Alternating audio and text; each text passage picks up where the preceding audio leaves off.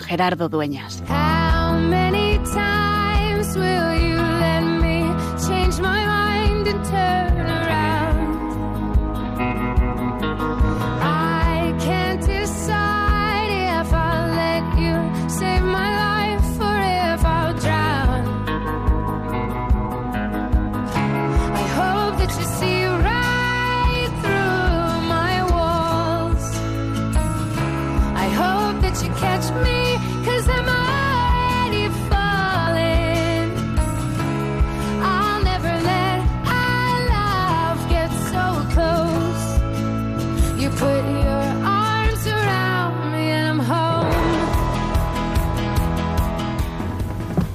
El año 2020 fue declarado hace ya tiempo por la OMS, la Organización Mundial de la Salud, como el año de la enfermería, porque en este año se cumplen los 200 años de una gran enfermera, Florence Nightingale, o algo así por el estilo.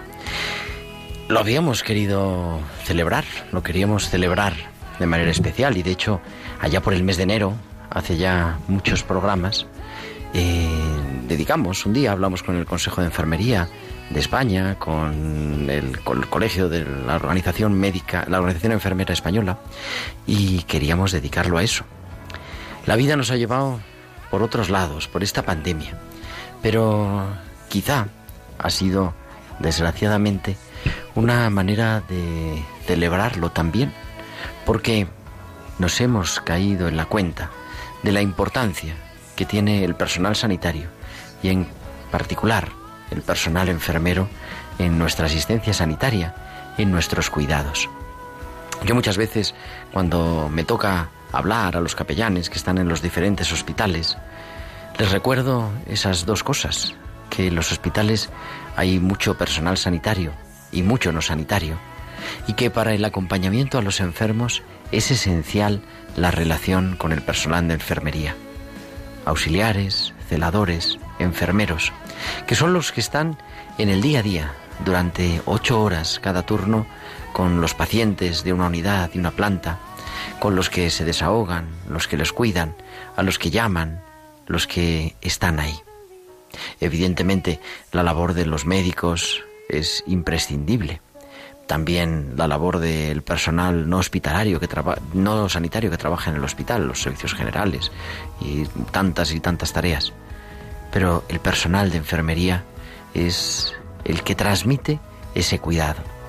Hace unos años en, en España dedicamos un, una jornada de estas que se dedican cada año, una campaña en el año 2016 a María.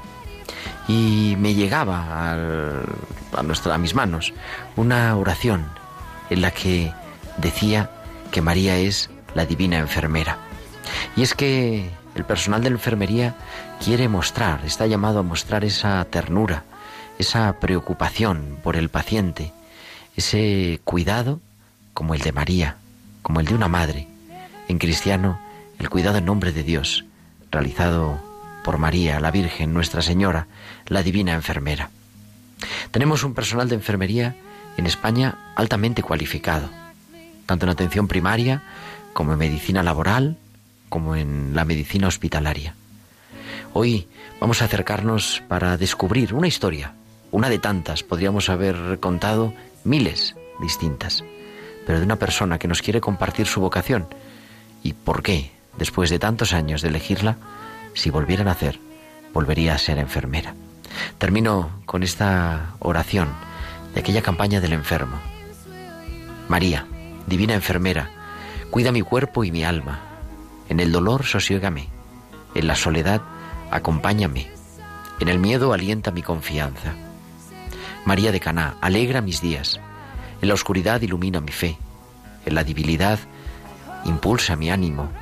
En la desesperación sostén mi esperanza y hazme testigo del amor de Dios. Madre de la misericordia, si mi vida se apaga, intercede por mí ante tu Hijo, vencedor de la muerte, y cógeme en tus brazos, Virgen de la ternura. Hoy, el personal de enfermería nos recuerda que sigue siendo más que nunca tiempo de cuidar.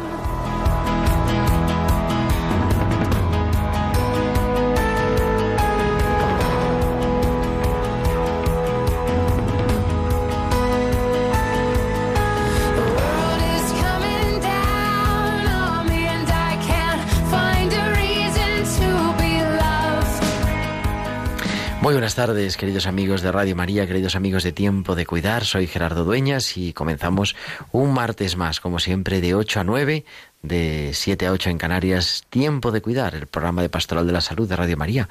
Hoy ya la edición número 98 y es que vamos a cumplir 100 programas en un momento. El primero de octubre será el programa 100 y lo celebraremos con la presentación de la nueva temporada está al otro lado del cristal haciendo que me puedas escuchar también.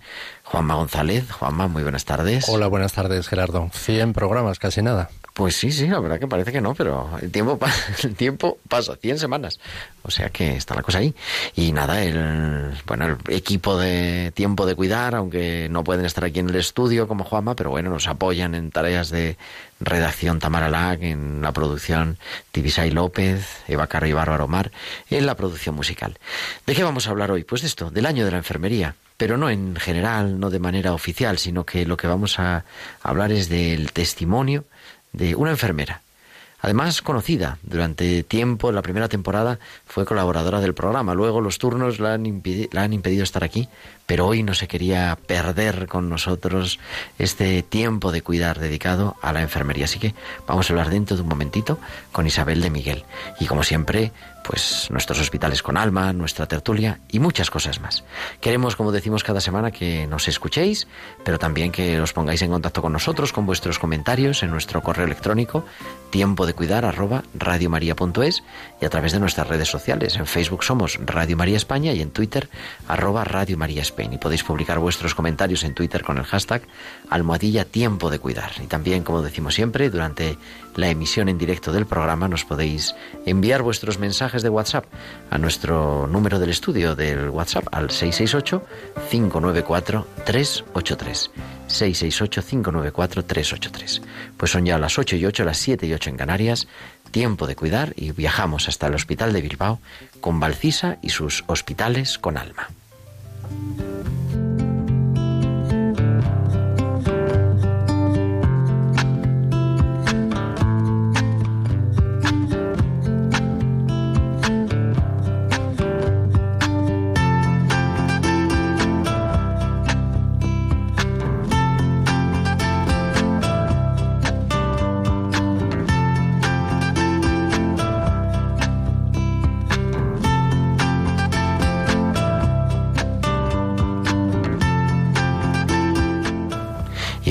Decía, en el Hospital de Bilbao está Valcisa y sus hospitales con alma. Muy buenas tardes.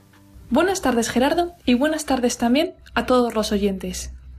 La voz en el desierto. Suenan muchas voces en el hospital. Muchas de ellas son escuchadas, pero muchas más pasan desapercibidas, resonando en los pasillos como si de un desierto se tratase. Estas voces no tienen dueños, testigos de una realidad de lo que viven. Sus palabras, su honor, su vida, nos abren las puertas a conocerlos, y nosotros no siempre hacemos caso o ni lo tenemos en cuenta. Buscamos miles de razones o excusas para no escucharlas, autoengañándonos que no son dignas de dedicar nuestro tiempo, que no nos aportarán información necesaria para el diagnóstico y el tratamiento que suponemos. No dejemos que haya pacientes cansados de hablar, que no se canse de gritar, que sus voces no se apaguen para convertirse en el silencio de dolor, conformismo y triste aceptación. Que estemos ahí para recogerlas, cuidarlas y darles el valor que tienen. Sus voces nos parecen oportunas o inoportunas, suenan y nos hablan. Buscan llamarnos la atención, exhortan, reprueban, preguntan, orientan. Hasta la semana que viene.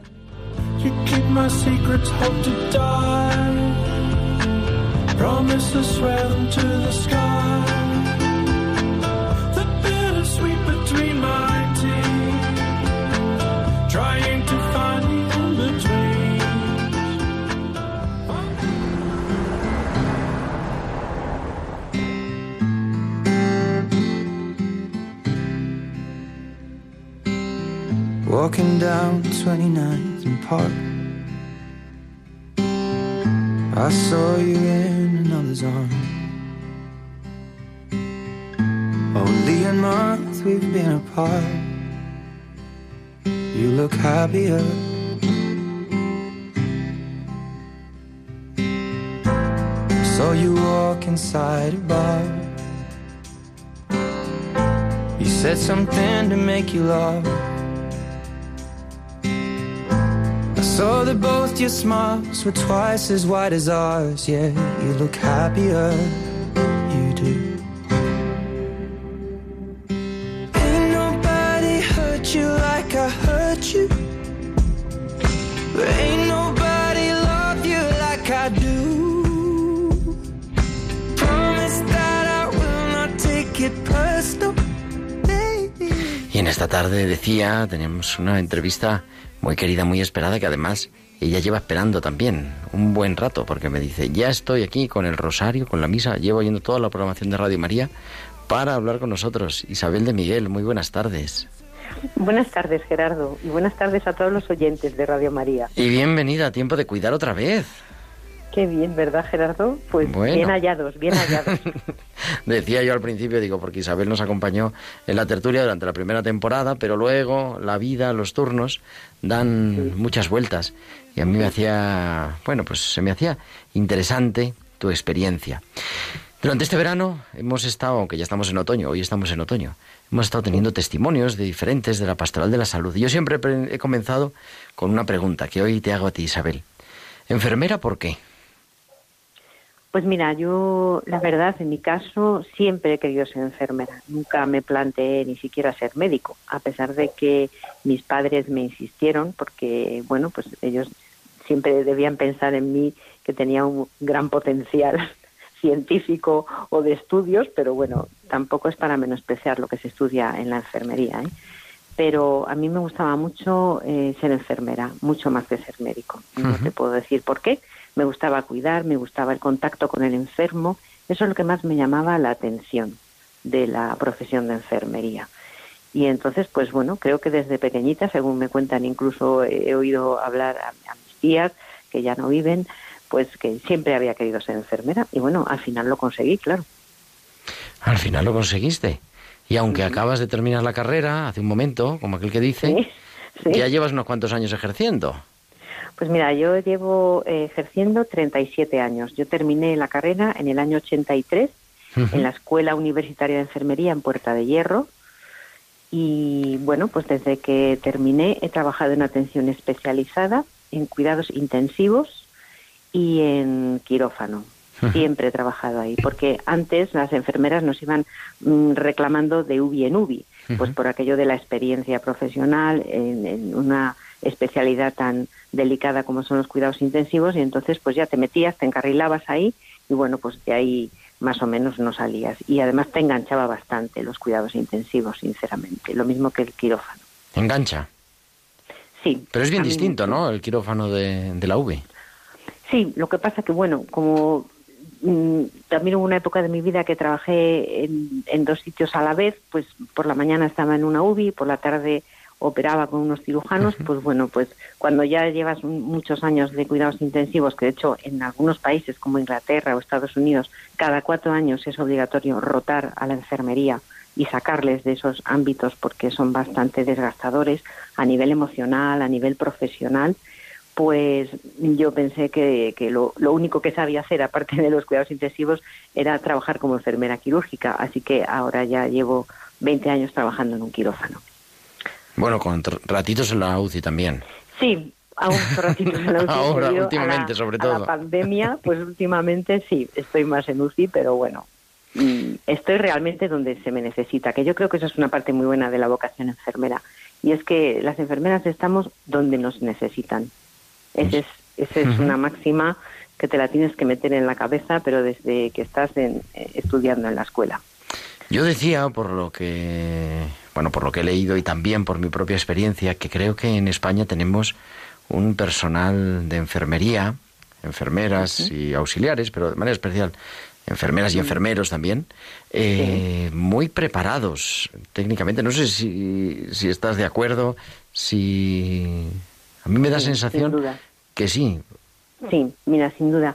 Las enfermeras españolas somos muy cotizadas, incluso, bueno, ya creo que de todos he sabido que hubo una época que eh, se mandaron tandas importantes de enfermeras a trabajar a Inglaterra. De hecho, creo que ahora hay un problema importante de carencia de enfermería por el asunto este de la pandemia y, y no encuentran enfermeras porque muchas además no están trabajando en España, porque han encontrado en otros sitios. ¿Por qué nos cotizamos? Pues porque tenemos unos planes de estudio aquí que las carreras de enfermería son como muy completas. Eh, trabajas formando, o sea, estudias con muchísima profesionalidad, ¿m? siempre tienes que mantenerte al día para no te quedes atrás, eh, quedarte atrás en ningún momento. Los avances de la medicina van en paralelo con los avances de la enfermería. Los médicos se pasan la vida estudiando, pues las enfermeras casi también, porque si no, no te puedes quedar atrás. En los planes de cuidados de enfermería, en todas las técnicas de enfermería, eh, eh, realmente somos un equipo. Entonces, pues como dice la zarzuela, que la ciencia avanza, que es una barbaridad, pues te tienes que mantener al día. Entonces, a nivel formación, yo creo que las enfermeras eh, españolas estamos bastante formadas, somos muy completas. ¿Qué ha cambiado? ¿En qué ha evolucionado la enfermería en estos 37 años? Uf, pues, pues mira, desde que no llevamos cofia, Tú empezaste con cofia. yo he llevado cofia, sí, sí, pues la verdad es que ha variado bastante. Antes era una profesión eminentemente femenina, ahora hay muchos enfermeros, como tú muy bien has dicho, magníficos enfermeros, con unas cualidades tanto profesionales como humanas envidiables, que muchas mujeres enfermeras pues a lo mejor deberían de aprender también de ellos, ¿sabes? Porque los, los, los, los hombres nos enseñan muchas cosas a las mujeres a nivel profesional y en la enfermería también. Ha cambiado muchísimo también eh, pues las técnicas de enfermería, porque tenemos muchísimos avances. Eh, pues ya no se toma la atención, a veces ya lo que hay que hacer es dar un botón. Eh, cosas tan sencillas como esas, pues han variado, con lo cual, pues eh, se ha tecnificado mucho lo que es la profesión enfermera. Eh, la informática ha llegado a la enfermería, cosa que eso era como impensable que nos pudiera pasar, pues también nos ha pasado. Eh, tenemos servicios especiales como son urgencias, quirófanos, UCIs, las reanimaciones, todos los servicios de pediatría, los neonatos, eh, las urgencias obstétricas, todo esto está cada vez más tecnificado y más súper especializado. Y entonces, pues enfermería se ha tenido que poner al corriente en todo esto. Ya no es la enfermera que obedece al médico las órdenes, por supuesto que es un equipo y es un equipo multidisciplinar y el médico es tu inmediato superior. Pero tú como enfermera ya tienes capacidad también pues como para tomar decisiones y por supuesto consensuadas con la división médica, efectivamente. Entonces yo creo que sí, que la exigencia profesional de formación y de formación continuada pues eh, se ha mantenido muy al día y ha avanzado muchísimo y sobre todo porque es que no te puedes quedar atrás, no te puedes quedar atrás. Claro, al fin y al cabo Para yo los planes de cuidado incluso, ¿eh? siempre de- lo, lo he dicho en el editorial, pero lo repito una y otra vez, ¿no?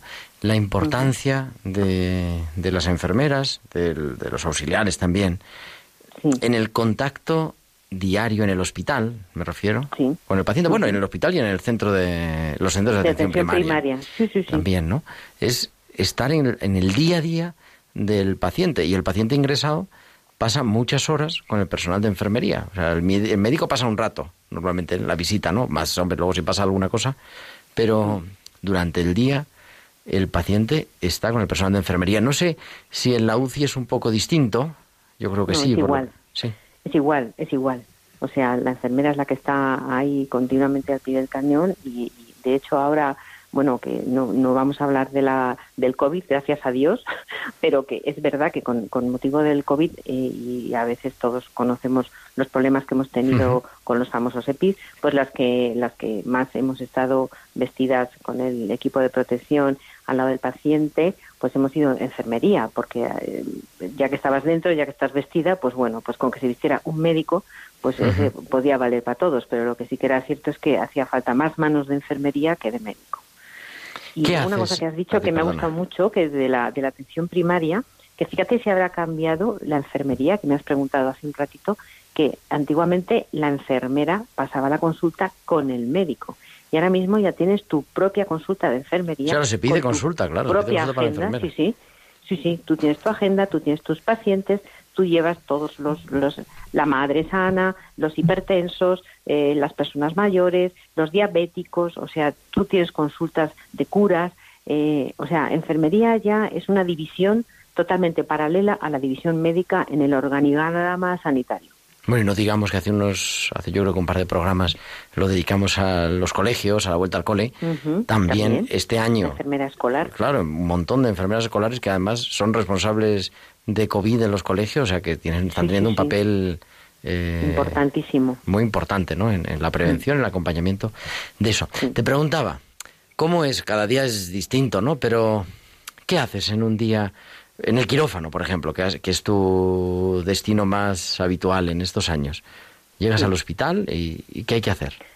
Bueno, pues nosotras llegamos al hospital, me imagino que dependerá, cada bloque quirúrgico tiene sus peculiaridades, pero bueno, las enfermeras pertenecemos a un quirófano en concreto, yo el mío es el de traumatología y ortopedia, entonces pues bueno, pues eh, enciendes tu ordenador, eh, miras a ver qué pacientes tienes ese día para operar, eh, a ser posible la, la tarde anterior ya sabes el parte quirúrgico que vas a tener y ya tienes preparado pues el material el instrumental. Normalmente somos dos enfermeras en cada quirófano, una instrumenta y la otra circula.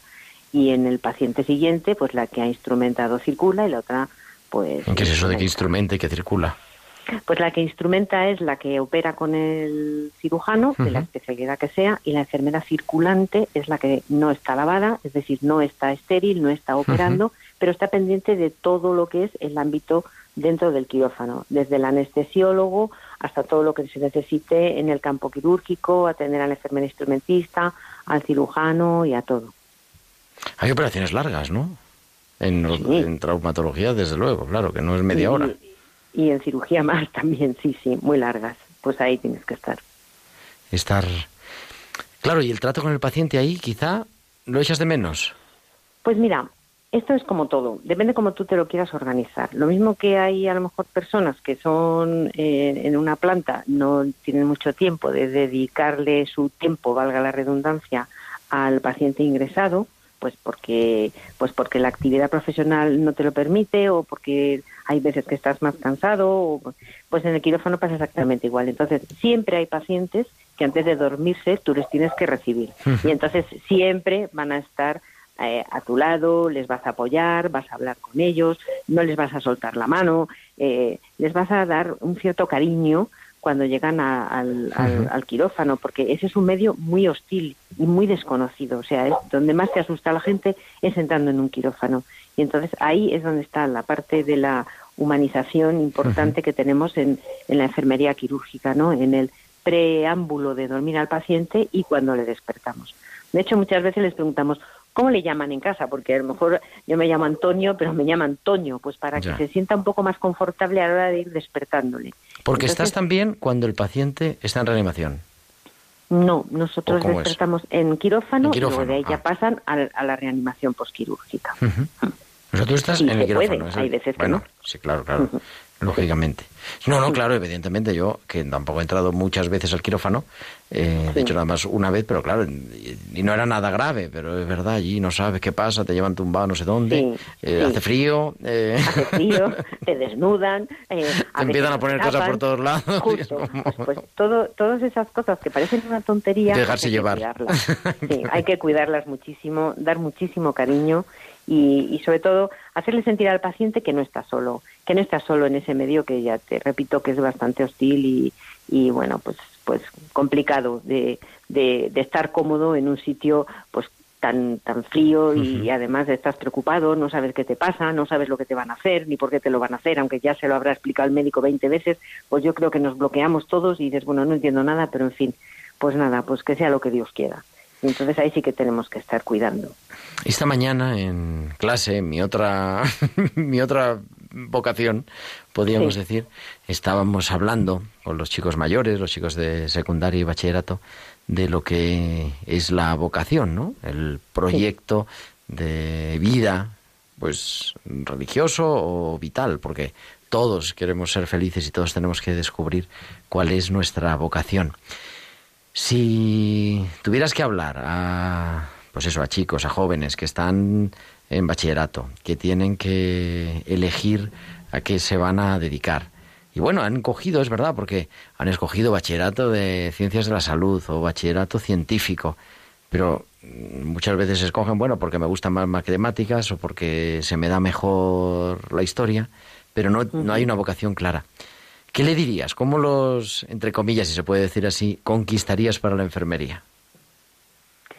Bueno, pues aparte de, hablarles o comentarles un, poco así, pues lo que es la historia de la enfermería, pero muy por encima, por supuesto, porque si no se te duerme. yo creo que, yo creo que al final les diría, pues que es una profesión muy completa, muy bonita, hay una parte científica muy importante eh, y tiene una parte humana, pues muy grande. Y entonces esto no se puede olvidar. Y esto es lo que más define a la profesión enfermera. Cuidar con mayúsculas con muchísima humanidad y con muchísimo cariño y sobre todo con profesionalidad. O sea que nunca se van a quedar atrás y, van a tener también que estudiar un montón, por supuesto, pero, pero yo intentaría pues, pues explicarles así en lo que consiste la profesión enfermera, ¿no? Oye, decíamos, no queremos hablar del COVID, pero estos meses han sido intensos. Sí. Y siguen siéndolo, que es lo malo. Sí, muchísimo. ¿Te imaginabas que te ibas a ver en estas? No, nunca. A estas alturas. no. Y la verdad que, Gerardo, esto eh, lo hemos hablado ya enfermeras que llevamos bastantes años trabajando y todos decimos lo mismo. Nunca podíamos imaginar que nos iba a ocurrir una cosa así a estas alturas de nuestra vida profesional. Tan diferente, tan distinta, tan de sopetón y bueno, pues no, no lo podíamos imaginar. Pero bueno, ahí está, ahí estamos tanto los profesionales de los médicos, los auxiliares, como bien has dicho, celadores, todo el personal y las enfermeras, que siempre estamos ahí y bueno, ya te he dicho que donde nos necesitan, con muchísimo cuidado, intentando hacerlo con amor. Yo me encomiendo a la Virgen, que tengo un truco, creo que ya lo he comentado alguna vez. A ver, a ver, cuéntanos. ya lo he comentado alguna vez que, para mí es una ayuda fundamental porque, claro, los turnos son largos, las noches son tremendas, los días también parece que las siete horas son catorce, pero bueno, yo me encomiendo mucho a la Virgen, la tengo ahí de compañera mía y bueno, pues ahí yo creo que a veces es de donde saco la fuerza porque te aseguro que las fuerzas se acaban, ¿eh? Y se acaban muchas veces. Y en medio de tanto dolor, de tanta técnica, de tanta informática también, porque una parte es estar escribiendo un montón de tiempo, que es verdad, en, la historia. desde como creyente, ¿no? Eh, Dios está presente. Yo creo que sí. Yo creo que sí. Vamos, estoy convencidísima de que está presente. Porque si no, eh, hay muchísimas cosas que no seríamos capaces de hacerlas y hay muchísimos momentos que no seríamos capaces de soportar. Y para entender lo inentendible, pues la fe es importantísima y es a lo que nos tenemos que agarrar. Yo tengo la suerte de que aparte de ser enfermera, pues soy creyente y practicante y entonces a mí en mi ejercicio profesional me ayuda muchísimo, me ayuda muchísimo. Lo que más me ayuda, sinceramente. Me dice, me llega un mensaje. No nos olvidemos de las enfermeras de las residencias de mayores, es verdad. Pues no, efectivamente. Tienen un papelón y sobre todo ahora mismo y un montón de pacientes enorme papelazo porque tienen muchísimos pacientes unos medios infinitamente mermados con respecto a la atención especializada y ahí los tienen y hay que ver cómo los cuidan y con qué amor se cuida a los pacientes por parte de las enfermeras de las residencias. Eso es de quitarte el sombrero, de quitarte el sombrero.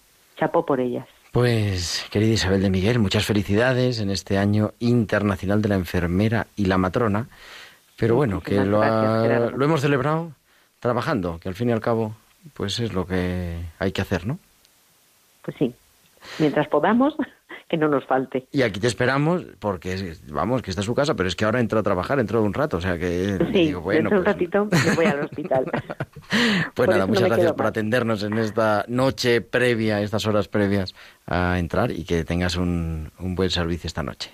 Muchísimas gracias, Gerardo. Un abrazo muy fuerte y un saludo muy grande para todos los oyentes de Radio María. ¿Y te puedo hacer una mención especial? Sí, claro.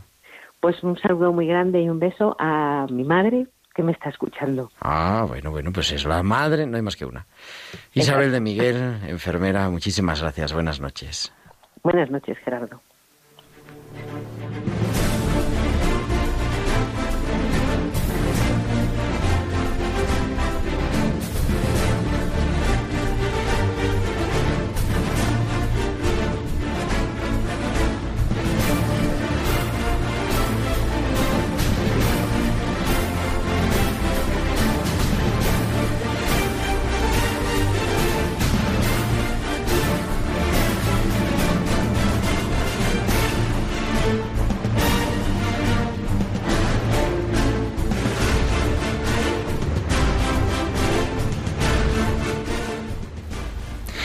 Estamos hablando de el personal de enfermería, de las enfermeras, de manera especial en este año de la enfermería y en esta tertulia de tiempo de cuidar.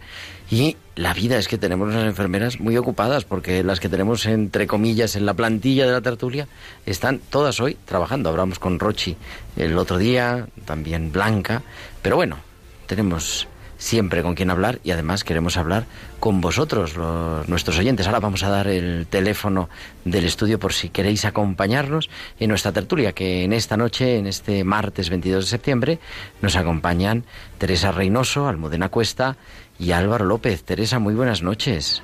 Hola, buenas noches, Gerardo. Teresa dice que es pediatra o está haciendo la residencia en pediatría en el, aquí en Madrid pero dice, me encanta la psiquiatría. Yo no sé, esto, claro, a mí esto me ha conquistado porque yo estoy metido en la salud mental. Sí, sí, y es que la psiquiatría es mi amor platónico, lo digo siempre. Y, y nada, pero porque me gusta mucho la, la atención integral de la persona, ¿no? Y, y me parece que la psiquiatría eh, enfoca un, un punto de la persona que a veces se nos olvida a los médicos, ¿no? Y, y lo que pasa es que la pediatría también lo comparte. Al final la pediatría es la atención integral del niño y, y si me apuras la familia también. Entonces, pues bueno, pues al Bueno, puede ser la psiquiatría infantil, niños. la psiquiatría infantil, así puedes unir También las está, dos. Cuando acabes una, haces otra. Claro. Almudena Cuesta, que nos habla de, nos atiende desde Valladolid, creo, o desde Palencia. Almudena, buenas noches. Hola, buenas noches. Yo ¿Dónde estoy ahora en? Valladolid. En En, Valladolid. Valladolid. es donde vivo, pero yo trabajo en Palencia, por eso la posibilidad de que estuviera en cualquiera Ah. de los dos sitios. Almudena es médico, médico, eh, médico de familia, ¿no? Trabaja en un centro de atención primaria, creo, que es así. Sí, sí, sí, eso es, correcto. En Palencia es el centro en el que trabajo, en, en Los Jardinillos, ahí al lado de la estación de tren. Y, y bueno, pues completo un poquito lo que justo la compañera acaba de decir, pues eso, la atención al resto de la familia a partir de los 14 años, pues ahí estamos siguiendo un poquito la historia de vida de, de cuando deja la pediatría, pues pasan a nuestra consulta y le seguimos pues pues muchos años si es que estamos nosotros en la misma consulta. Claro. Y el chico de la tertulia de hoy, Alberto López Tillo, buenas noches. Buenas noches, ¿qué tal? ¿Cómo Que está en Antequera, en Málaga. Estoy en Málaga, yo vivo en Málaga, pero trabajo en el hospital de Antequera. Y está, es, eres en la especialidad de medicina interna. Correcto, ahora mismo soy residente de tercer año y bueno, pues continuando con mis compañeras en la planta, la verdad que... Cuando la cosa se pone mal, entonces ya, llegan. a los más mayorcitos de la casa, ¿no? Por así decirlo. Bueno, digo, tres médicos, en realidad, hemos intentado de verdad tener la tertulia. De hecho, Isabel se iba a quedar en la tertulia, pero es que tiene que entrar a las nueve y media, tiene que estar en el hospital. Y entonces no era. Y los tiempos en Madrid de transporte son, son muy Sí, son complicados. complicados. Entonces digo, bueno, nada, nada, te dejamos ir en paz. Pero en este año que estamos teniendo el año internacional de la enfermería, yo creo que es un tiempo, y ahora nos contáis, ¿no? Eh, el personal de enfermería es esencial en vuestro trabajo, pero voy a dar, porque si no se me pasa, el teléfono de directo por si nuestros oyentes nos quieren compartir eso, el- su, relación con el personal de enfermería, con nuestras enfermeras. Nuestro teléfono para entrar en directo en tiempo de cuidar es el 91 005 94 19. 91 005 94 19. Pero nosotros, os decía, el personal de enfermería, ¿cómo lo veis? Aquí, ¿quién abre el fuego? Venga, yo me animo, Bueno. por ejemplo, Gerardo. Cuéntanos, cuéntanos, ¿cómo hace falta, Mira, nos yo me estaba acordando de, de una anécdota que, que nos puede servir a lo mejor para, para introducir, ¿no? Yo de residente, pues eso llevo dos años y medio y eh, alguna vez que me ha pasado de estar malo en el hospital, ¿no? una gastroenteritis o, algún día que necesitaba ayuda, pues rápidamente el instinto, la verdad, que todas las veces han sido buscar una enfermera, ¿no? Y es que al final, eh, aunque tengas compañeros, otros compañeros residentes o algún adjunto que está de guardia contigo, mm, instintivamente como que uno busca en ese momento de dificultad a alguien que te cuide, ¿no? Alguien que está al lado. Y ellas, la verdad, que son expertas en en hacer eso y siempre un espejo para nosotros. La verdad que por señalar este aspecto, yo creo que esa anécdota sirve para que ese instinto que tenemos, yo creo que lo tienen trabajado muy bien y lo tienen también metido dentro de, su formación y de su vivir como... No, me encanta, me encanta eso de decir, el médico dice a la enfermera, diga, me pasa esto, dime a ver qué, hago. Está bien. ¿Y los niños? ¿Las enfermeras con pediatría? Bueno, es que es un, un lujazo. Yo, o sea, también soy residente, eso, eh, acabo de empezar de R2 y, mm, y es que con enfermería pediátrica, la verdad, yo en mi hospital tenemos muchísima suerte. Son unas enfermeras que, bueno, es que lo decía Isabel, ¿no? Que las enfermeras españolas están bien formadas y yo no sé si es que he coincidido con las mejor formadas en pediatría, además en mi hospital, o si es que de verdad el nivel está así de alto, ¿no? Y y con los niños ves que, que ellas además tienen muchas veces esa paciencia, esa mano de conseguir, pues vienen con un broncoespasmo grave, no muy malitos, y la que consigue que el niño aguante, que se tome las tandas de, de broncodilatador, que no sé qué, qué tal, es la enfermera, ¿no? El médico al final es el que lo indica y muchas veces el niño pues te coge manía, no tal, y ellas son las que consiguen que hagan el tratamiento y que al final se, se pongan bien, ¿no? Entonces, o sea, es que son una pieza esencial, yo diría, y, me ha gustado mucho que ha dicho Isabel, ¿no? Que es que ya estamos en equipos multidisciplinares, ¿no? O sea, su función es igual de importante que, la de cualquier otro sanitario. Y no sé, a mí me parece muy bien que, vamos, me encanta que este año además justo haya coincidido con, con el año de la enfermería por esto. Era otra cosa, yo me acuerdo, al principio hablé con esto con el colegio, con el Consejo General de la Enfermería, que antes he dicho el colegio como lo de los médicos, pero es el Consejo General de la Enfermería de España, y eso hoy vamos a dedicar varios programas a ver cómo hacemos, es imposible eh, no hablar de esto, pero en fin, hombre, no es la mejor celebración, quizás seguramente hubiera sido mejor no celebrarlo así, pero ha puesto de manifiesto la importancia, verdaderamente. ¿Y en primaria? Eso es lo que te iba a decir. Nosotros en primaria, como bien ha dicho antes Isabel, eh, ellas tienen su consulta, nosotros la nuestra, pero estamos puerta con puerta, con una puertica comunicándonos. Entonces, eh, somos un equipo completamente y de hecho, cuando hay buena relación entre el médico y la enfermera, es una pasada. El, trabajo sale mejor. Yo cuando, en concreto, yo yo ya soy adjunta, yo hice el MIR hace unos añitos, me, me, acuerdo muy bien de cuando yo estaba en urgencias y venía algo gordo y tú mirabas a los enfermeros que llevan ahí un montón de años y te decía, le vamos poniendo el suelo, no sé qué, y tú decías, sí, sí, sí, hasta que te centrabas un poco, porque es verdad que ellos allí, en ese momento, sabían responder más rápido que tú porque lo llevaban haciendo muchos años. Pero en la primaria, cuando tú llegas a los cupos muchas veces, la enfermera lleva años con ellos. Eso quiere decir que conoce a la familia, conoce a los abuelicos, conoce a los hijos. Y cuando tú dices, ay, a mí este señor me parece que no sé qué, y pasa y te dice, sí, sí, este señor no se queja nunca, está así, es porque le pasa algo, claro, eh, ese conocimiento que tienen de, de conocer pues a toda la familia durante años. Entonces, eso es valiosísimo, mucho más allá del puro diagnóstico, tratamiento y demás, pues claro, hace a mí por eso me gusta mi especialidad mucho también, porque es una compañera en la vida, no solo en un momento, ¿no? Entonces, aquí, para mí, mi compañera enfermera ahora mismo es mis ojos y mis manos cuando yo no estoy, y si ella me dice, yo me fío 100%, y eso es una gozada. Y eso, vamos, yo estoy súper contenta de, de poderlo decir bien alto, y vamos, en general, yo creo que también he tenido mucha suerte, quizás a lo mejor no es tanto suerte, a lo mejor es que realmente tiene muy buena formación, y tenemos gente que acaba de terminar o que está rotando espectacular trabajando como, vamos, como que llevaran años. Una pasada, muy bien. Pues le pedimos también eso a nuestros oyentes que nos cuenten estas historias positivas en este año de celebración, el año de la enfermería, y esperamos los testimonios, lo que nos queráis contar en nuestro teléfono, el 91 005 94 19. 91 005 94 19.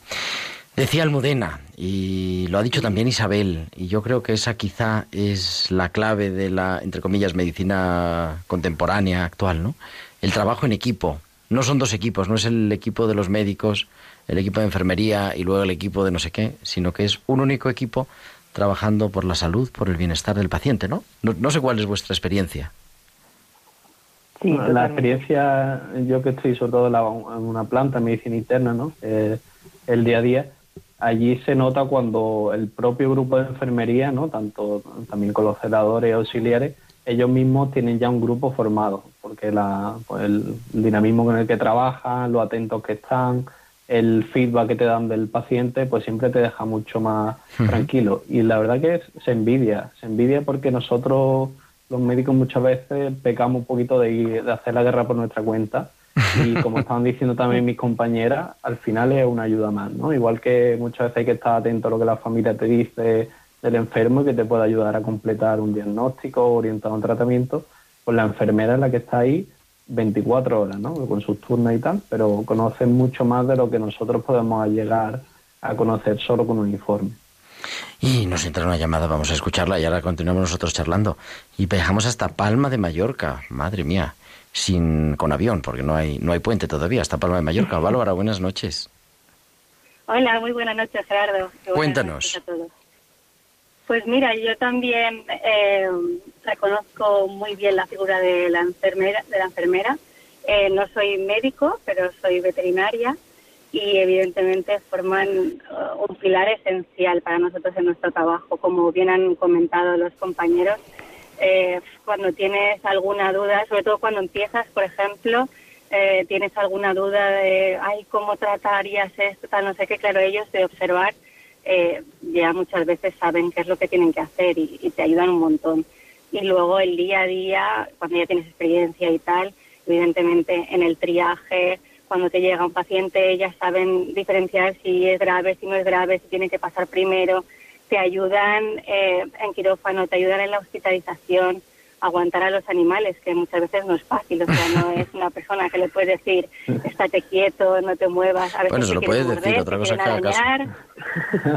no, claro, no, no hacen caso, no hacen caso, entonces sí que es verdad que la enfermería para mí es un pilar súper importante, te ayudan mucho, aprendes mucho de ellos y, y la verdad es que lo del cuidar en mayúsculas lo tienen bastante bastante concedido. Qué bien, Bárbara. Pues nada, muchas gracias por abrirnos así la perspectiva, no solo a lo humano, sino, sino a No, claro, es otra, es otra perspectiva diferente. muchas gracias. Bueno, al final es cuidar también. De nada, vosotros. Buenas noches. Gracias, Bárbara.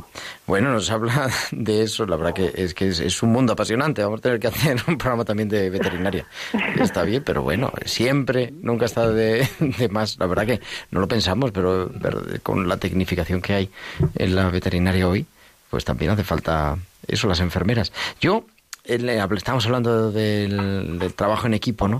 A mí siempre me ha llamado la atención, me ha tocado coordinar algunos grupos, algunos equipos de cuidados paliativos en el que se trabaja mucho esto y, es como esencial, lo decía un poco Alberto, eh, me imagino que con los niños, me imagino que también en la... Bueno, y Almudena decía, es que el trabajo en equipo es, es diario, ¿no? Quizá es lo que hemos ganado.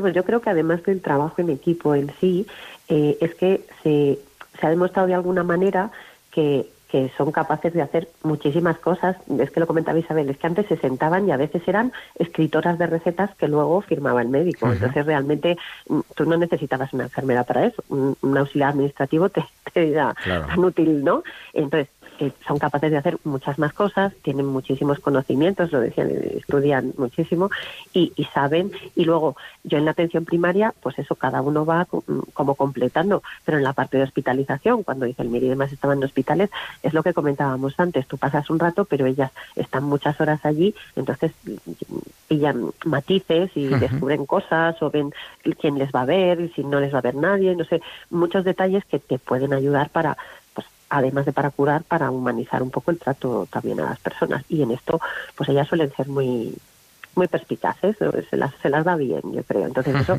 completa, completa, completa. Por eso el equipo es tan importante, creo yo. Nos llama Benito desde Madrid. Benito, muy buenas noches, bienvenido a Tiempo de Cuidar. Buenas noches, bienvenido. Bueno, bien, bien, bien hallado todo, porque la verdad que me siento muy a gusto ahí, puesto que soy enfermero, o fui, ya soy jubilado, de 40 años de trabajo forzado, pero vamos, lo de forzado lo digo entrecomillado porque en yo, ahora que no me escucha nadie, eh, no he trabajado, he disfrutado de, de un trabajo, de una autoridad que nos dan cuando nos ponen una bata y nos ponen una credencial que somos puranitos de tal. Y entonces lo he ejercido a favor de nuestros pacientes, que ahora se dicen pacientes clientes, ¿no? Entonces, desde hace 40 años, pues he hecho que, que se sentaba allí en las extracciones, donde fundamentalmente estaba el laboratorio, pues he hecho que se, el que se sentaba allí era mi padre, era mi madre, era mi tío, era el presidente de gobierno, bueno, y él era el rey, el rey y era era todo, ¿no? Para mí, entonces lo he hecho que se sentara como en su casa, como debe ser, como debe ser, que es el que, no, que nos paga. Y quería mm, decir una cosa que para que nos lo pongamos ahí a título de, del personal de enfermería, en el cual muy bien que han aclarado eso de somos auxiliares, somos enfermeros, somos eh, celadores, somos administrativos, todo eso somos la enfermería que estamos de cara a las personas, ¿no? Entonces, a primero de la pandemia esta, yo llamé la atención porque no me sentía bien, digo, se está metiendo la pata. Aquí las mascarillas son muy, muy necesarias. Y empecé a hablar con médicos, con uno, con otro de mi hospital, ya jubilado, empecé a hablar con diputados y, y entonces me hablaban de que sí, que eso no lo veían claro. Y resulta de que, mm, por decir eso, en, en WhatsApp, estos inclusivos que le llaman de los y las y esas cosas que se llevan mucho hoy día, pues por decir eso me dijeron que estaba diciendo una mentira, un bulo, y que me fuera, que me echaron, vamos, prácticamente de los WhatsApp, esto inclusivo porque decía que había que hacerle todo el caso a don Simón, que era al principio. Y entonces yo ya me despedí de ese WhatsApp, pero me despedí diciéndole, digo, señores, llegará el día que esto no es que no se lo pueda uno poner, sino que será obligado de ponerse y además el que no lo lleve será multado. Eso lo dijo a día 17 de marzo. Y esa intuición, esa intuición de la enfermería que estábamos hablando, ¿no? Eso, eso, se llamaba antiguamente como mm, lo que iban a, lo que sabían lo que iba a pasar, ¿no? Y, y lo dijo, esa, esa intuición eh, la comenté y por eso me echaron, digo, pero pero no me ocurrió con uno, me ocurrió con otro, porque es que la gente está muy atocinado en lo que diga no sé quién y los profesionales de la enfermería que nos hemos llevado tantísimo tiempo y, ahí nos incluimos a todos que los que hemos estado nos incluimos a todos los que hemos estado trabajando con el enfermo, digo, aquí falta algo, aquí la gente, la policía pedía los carneses y resulta de que esos uh, carnés iban sin mascarilla porque no se lo obligaba, encima el que se lo ponía le multaban a, a los mismos policías, digo, pero ¿qué ha pasado aquí? Entonces, por eso quiero decir... Pues ahí con eso nos quedamos, yo creo, Benito, y muchas gracias porque es una vida dedicada al cuidado de los demás, ¿eh? Es, es un encanto y quiero mandarle a las hermanas de la caridad que llevo conociendo mucho tiempo, cuya hermana eh, Sor María Oliva me recibió hace 40 años y me despedí de mi hospital ya jubilado y sigo manteniendo con ella en, otro WhatsApp. ¿En la Milagrosa? ¿Dónde es? Eh, que ellas son, eh, son hermanas de la caridad. Ajá, hijas de la caridad. de eso quería hablar. Benito, muchísimas gracias por intervenir en tiempo de cuidar. Aquí tienes tu casa. Porque es verdad, y pensaba sacar el, este tema. Durante muchos años, hablamos muchas veces de pastoral, esto es un programa de pastoral de la salud, ¿no? Y, es verdad, tantas y tantas enfermeras religiosas, yo creo que miles de hijas de la caridad en España, que han hecho un trabajo de lo que hablamos ahora tanto de humanización de la salud, de cuidados integrales, de asumir todas las dimensiones de la persona, eh, pues vamos, completamente desapercibido en muchos casos, pero importante. No sé, aunque son jovencísimos nuestros invitados, pero no sé si tenéis alguna referencia personal o académica. Bueno, yo en mi cupo, dentro de mis Mm, abuelillos, pues tengo unas cuantas abuelillas que son monjas teresianas y entre ellas hay un par de enfermeras. Y aunque tienen sus 85 o tal, pues como son las que tiran de las demás y las que cuidan la salud de las demás, pues parecen más jóvenes porque no paran, no paran, no paran. Pero es una pasada, siguen siendo enfermeras toda la vida, no se jubilan. Es si hay que cuidar a alguien, se cuidan entre ellas las hermanas. Entonces las que han sido enfermeras pues las demás confían más en ellas, lógicamente. Y entonces llega un momento que ya cuando son muy mayorcicas tienen que delegar pues en la superiora o en alguna más joven porque entran en una dinámica de siempre todo el mundo tira de ellas y también a ellas hay que cuidarlas que ya van teniendo sus añitos. Pero es una pasada, o sea, incluso aun cuando se retiran un poco, siguen estando pendientes de las otras. Cuando te llaman es porque han resuelto previamente 20 veces la papeleta y te llaman por, como diciendo, no quiero molestar y no quiero molestar, tú sabes lo que has trabajado, tú sabes lo, lo bien que lo has hecho. Es una pasada. Eh, y te cuentan mucho de lo que vivieron y muchas veces vienen diciendo, no te quiero molestar porque sé lo que es esto, sé lo que, que no, que no, que no molestas, que es que llamáis cuando no, no queda más remedio. Las mando un besito desde aquí por si oyen. ¿En Antequera había religiosas? Bueno, en Antequera ¿Perdón? mucho, mucho convento No, pero me refiero en el hospital, no. No, mira, en el hospital nuevo eh, lleva unos 20 años. Ah, porque es moderno. No, no. Y, y del antiguo, hasta donde yo sé y puedo recordar que me han contado y no... Es que yo, en los hospitales que ha no era habido, una cosa habitual. ¿no? en mi hospital en concreto, y pero vamos, en, en Madrid, en los grandes hospitales, en La Paz, en el Gregorio Marañón, Mm. había comunidades, pero con, con cientos de religiosas que llevaban. Y los pacientes, hoy en mi hospital, que son pacientes de larga estancia, ¿no? En psiquiatría, un día hablamos con esto con, de, con Teresa, más despacio. Los pacientes antiguos, claro, ya se han ido hace años. En 2004 se cerró la comunidad de hijas de la caridad que había en el hospital. Pero lo recuerdan, y lo recuerdan con cariño, verdaderamente, como gente auténticamente implicada en, en eso que decía Almudena, ¿no? En el cuidado. A lo mejor no tenían unas grandes técnicas o no tenían grandes estudios de humanización y de tantas cosas, pero con esa intuición que da el amor y que da la fe. Sí, yo diría que, en, el, en el aspecto formativo más humano y espiritual, pues, pues lógicamente esa, esas mujeres tienen un, tendrían un gran, un gran nivel, ¿no? Estamos hablando antes de la gran profesionalidad de la enfermería en, en España, porque también se han desarrollado en cuanto al, al aspecto más técnico, ¿no? Y yo era una lástima que no esté Isabel, porque era una de las preguntas que yo le quería hacer, que cómo, cómo ella encajaba un poco dentro de su formación esa pata que a lo mejor podemos estar echando de menos en algunos casos de, del tema de la humanización y lo espiritual. Entonces yo creo que ellas eran unas privilegiadas. Bueno, lo trataremos, lo trataremos. Teresa, ¿queréis decir algo? Sí, nada, yo es verdad que, que mi contacto, o sea, no, no he conocido monjas que se dediquen a... Bueno, estando en, en África alguna vez sí, ¿no? Pero aquí en España no. Pero eh, sí que es verdad que a mi hospital llegan eh, muchos enfermos del cotolengo y los que la- les traen y tal eh, son las hermanas de allí. Y es verdad que a mí siempre me ha llamado la atención, ¿no? Y, y me paro a mirar siempre eh, cómo bajan y cómo suben a, a los enfermos de, de las furgonetas, ¿no? El cariño, la paciencia, cómo les acarician, cómo, ¿no? Y, y que son enfermos, pues muchas veces eh, complicados a ojos del mundo, ¿no? De, claro. son realidades que, que muchas veces cerramos los ojos y, y no nos, y nos molesta mirar, nos parece incómodo, eh, pues que se le caiga la baba, que yo qué sé, ¿no? Y, y siempre me quedo mirando y aun- aunque pierda el metro, digo, porque es que me merece la pena recordar.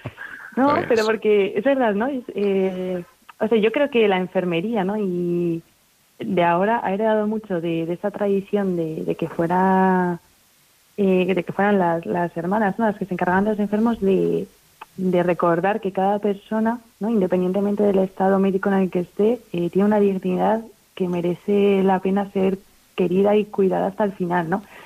Y no sé, o sea, yo eso simplemente, y es el testimonio simplemente de verlas ahí en la puerta del hospital. O sea, que para mí- Con todo eso nos quedamos y, y daros las gracias. Almudena Cuesta, Teresa Reynoso, Alberto López, muchísimas gracias y hasta el próximo día. Vale, a ti, Gerardo. a ti, Gerardo. Yo tengo aquí un elenco de, dice, lugares de la enfermería. Cuidados críticos, cuidados intensivos neonatales, de residencia, de diálisis, practicante, enfermera registrada, de oncología, supervisora de equipo, de sala de emergencias, en quirófano, de atención domiciliaria, de la UCI, enfermera especialista en salud mental y tantas cosas, pues con eso nos quedamos en este programa que hemos querido dedicar a esos ángeles que nos cuidan, que son el personal de enfermería.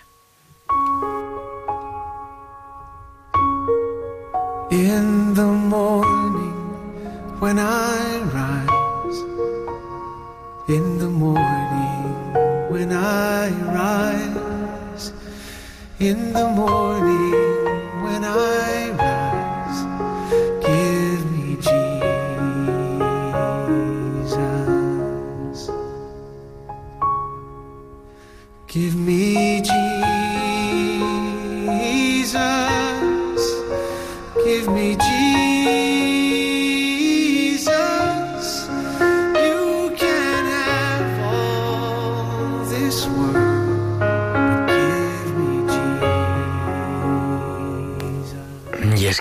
las enfermeras nos traen a Jesús, como dice esta preciosa canción, y nos llega también el final de nuestro programa. Nosotros volveremos el próximo martes, será ya 29 de septiembre, y estaremos aquí a las 8 de la tarde, a las 9 en Canarias, para seguir recordándonos que es siempre tiempo de cuidar.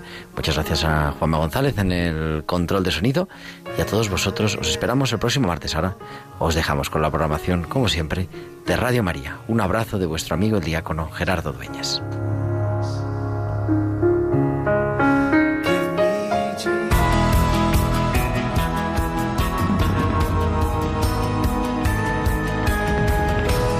Tiempo de cuidar con Gerardo Dueñas.